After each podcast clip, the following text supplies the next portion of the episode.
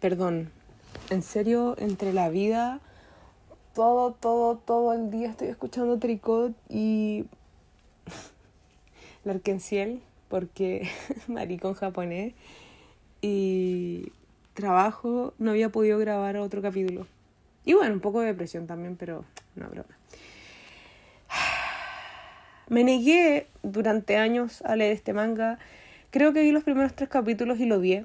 Y ahora, después de todos los años que han pasado y solo faltando dos capítulos para que se acabe el manga, sí, le entré a Shingeki no Kyojin y no sé qué tan contento estoy con esto. Es un manga shonen de género de acción y apocalipsis.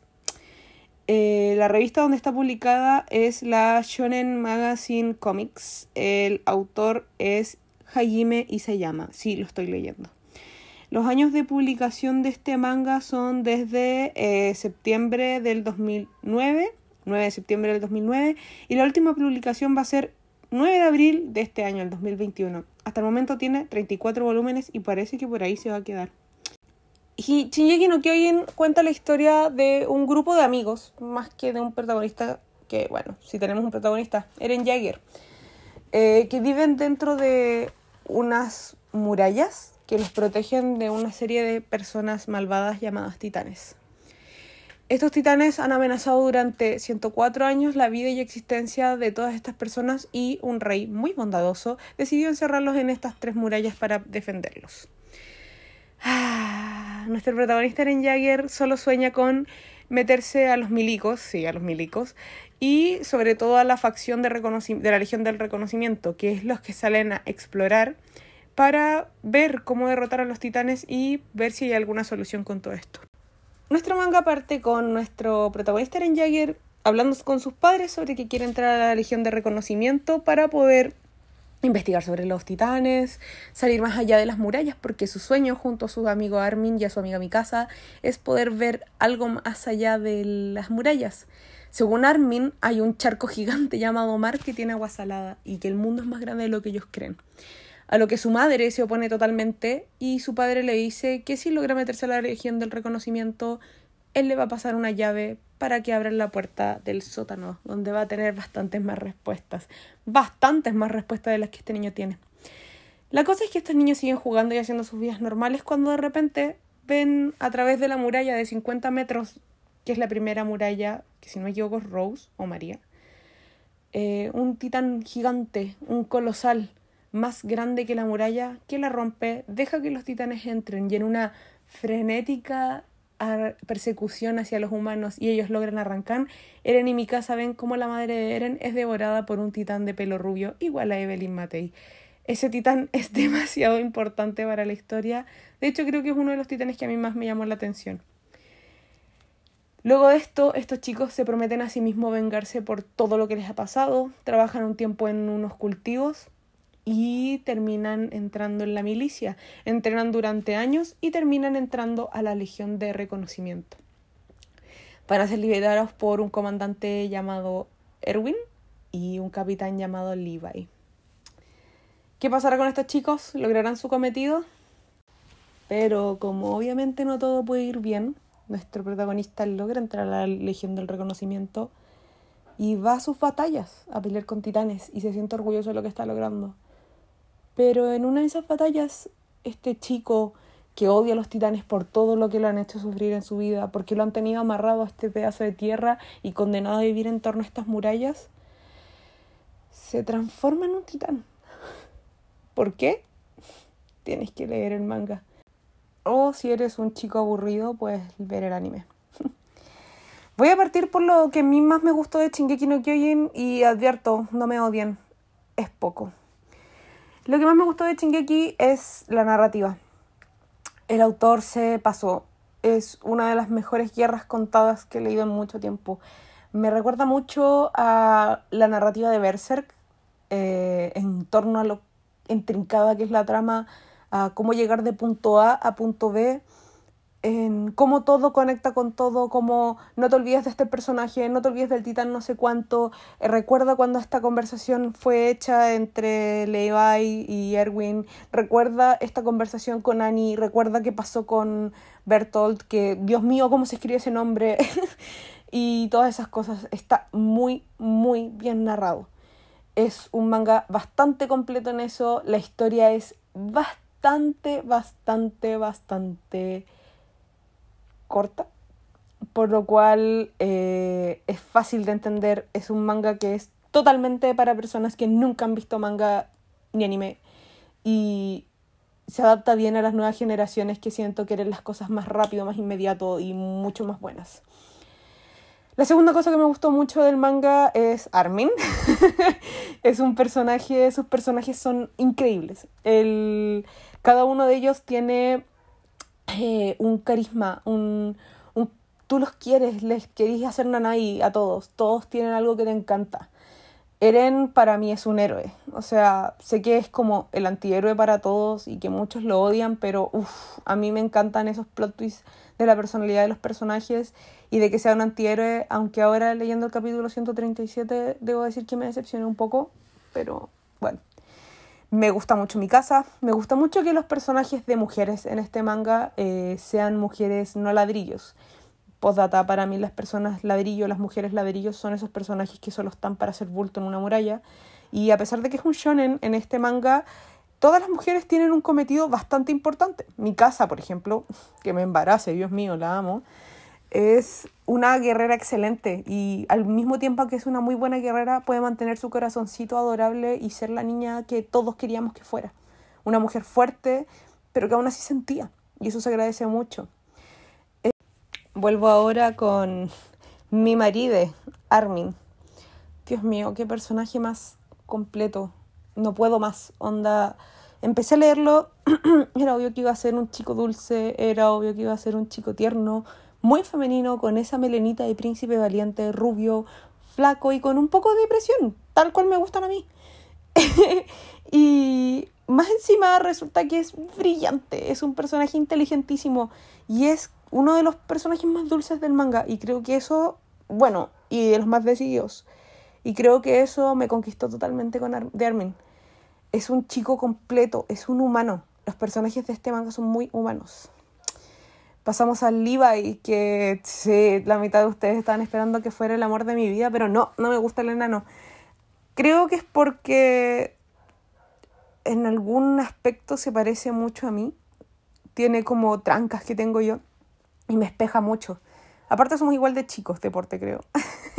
Así que sí, es muy duro, pero tiene esos momentos que me dan ganas de abrazarlo y decirle que todo va a estar bien y que eh, todo va a salir bien, de que lo va a lograr, aunque sea muerto, pero lo va a lograr.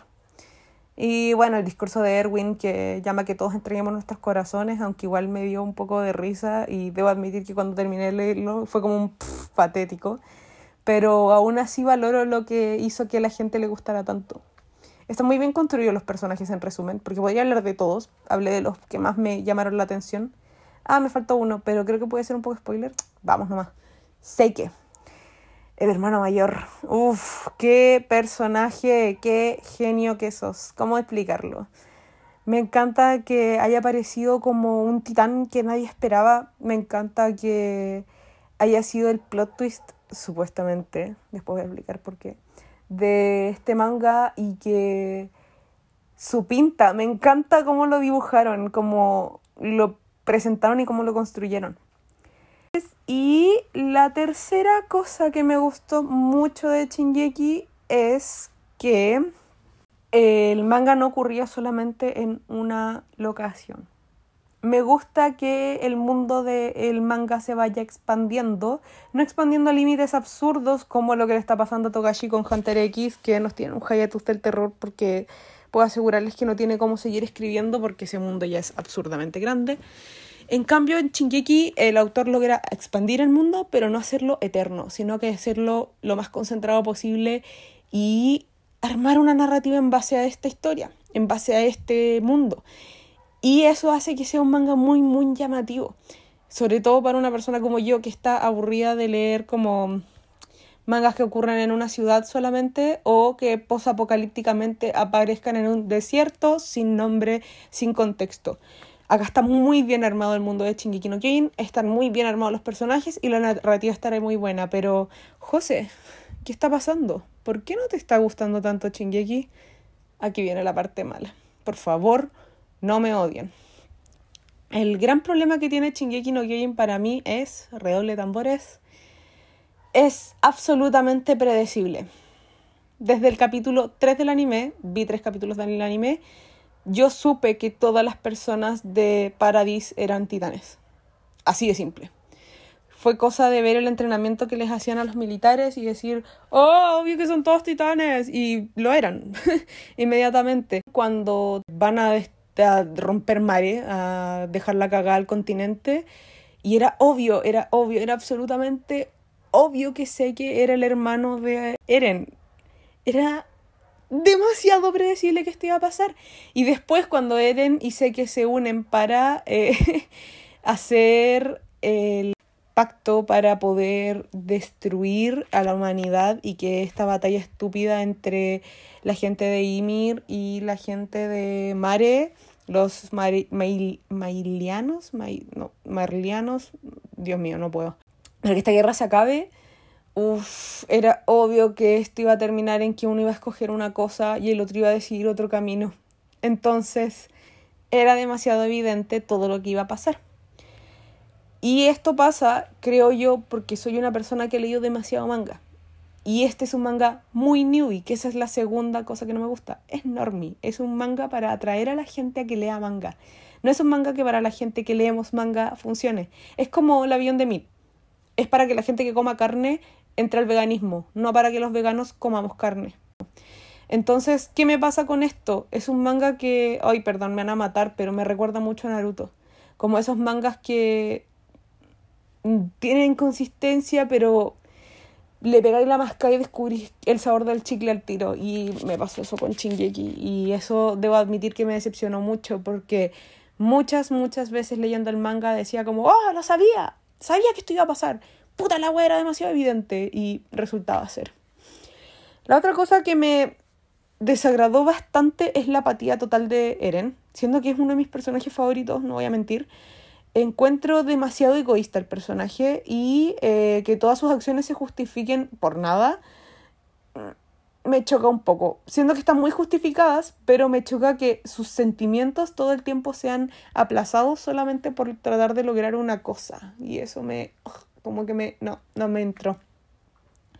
Y lo otro que me molesta mucho y que me molesta mucho de muchos mangas, que creo que voy a tocarlo en el siguiente podcast también, es la nula conservación de cada persona. O sea, se sacrifican peor que Midoriya. Onda, ¿Qué onda? ¿Cuántos brazos más se quieren quebrar? Es increíble como no tienen nada de preservación propia. Y eso habla de personajes que tienen un amor propio cero y qué miedo, porque estamos en un momento vital donde tenemos que empezar a enseñarles a las personas que el autosacrificarse por los demás a ese nivel no es correcto. Sobre todo si estamos hablando del contexto mundial en el que estamos ahora, donde hay una pandemia y deberíamos pensar en el grupo. No morir por el grupo, sino que cómo tratar de trascender como grupo, cómo ser mejores personas. En este manga, lo que más me molesta, creo, junto, o sea, aparte de las cosas que ya nombré, es la individualidad de cada personaje son demasiado individualistas. Y claro, están en una guerra, están todos dañados, eso lo puedo entender. Pero Eren Jagger, Dios mío, anda a terapia. Bueno, todos tienen que ir a terapia, pero es impresionante como, uff, todo sale mal. Y eso hace para mí, todo lo que acabo de nombrar, que sea un manga que es bueno, no voy a decir que no es bueno, es bueno, por algo está vendiendo tanta plata, pero ahí es donde a mí se me cae. ¿Qué querían con este manga? ¿Contar una historia o vender? Lo otro que me desagradó mucho, mucho, mucho, mucho, mucho, y que es lo que más me quejo siempre de Chingeki, es que qué mierda su gráfica al principio. ¿Por qué todos los personajes son cabezones? O sea, ninguno de esos jóvenes se podría haber mantenido derecho con ese cuello sin quebrarse con esas cabezas. ¿Qué onda esas manos ínfimas? Eran como cuerpos de adultos metidos en cuerpos de guagua. Horrible, horrible, lo siento. El dibujo de Chingeki es feísimo. Recién como en el capítulo, no sé, 60 se empieza a poner bueno y cariño. Son 139 capítulos en total. No puede ponerse bueno en el 60. No puede. Tiene que estar bueno de antes. Y eso es falta de práctica del autor. Se agradece pues que lo mejora sí, pero la proporcionalidad de los dibujos es tan pésima. Las manos de Armin siempre son tan pequeñitas y no son tan pequeñas las manos de ningún humano. Muchas veces cuando se llevan las manos al pecho o le ponen las manos en el pecho, esa escena donde Levi le pone la mano en el pecho a, a Hange y se ve espantoso. O sea, no, no. Y eso ya estamos hablando del capítulo, no sé, 135. O sea, no puede ser, ¿cachai? Para finalizar, ya que este capítulo va a quedar larguísimo y me van a odiar, o espero que no, espero que les guste. ¿Con qué nota calificaría Chingeki mm, del 1 al 10? Un 5. Como que es un manga normie, me gusta que gracias a este manga se haya hecho más famoso el manga, sí. Pero si has leído mangas de guerra como Berserk o como Vinland Saga, o mangas que tengan mucho trauma como Tokyo Ghoul, que también tiene un poco de guerra, es posible que Shingeki este sea un poco predecible. A mí por lo menos me fue bastante predecible, porque claro, en todos estos mangas que nombré se ha tocado mucho el tema. Si te gustan las gráficas bonitas como a mí, uff, los primeros 50 capítulos te van a costar mucho. Si quieres plot twist, mmm, puede que te guste. Si eres una persona que ha leído poco manga, sí te va a sorprender.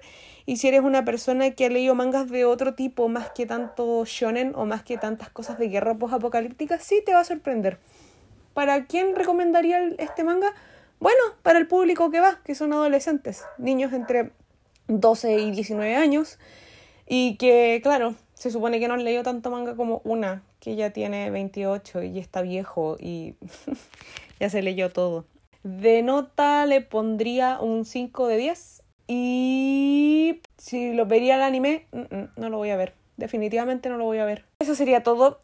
Espero que no me odien porque va a durar como 80 minutos este capítulo. No es un piloto como Dead Dead Demons. Y como es un poco más conocido y todo eso creo que di mucho spoiler. Espero les haya gustado la review y nos vemos en el siguiente capítulo. Eh, si tienen alguna sugerencia o algo, me lo pueden dejar a mi Instagram que está en los links del podcast. Sayonara.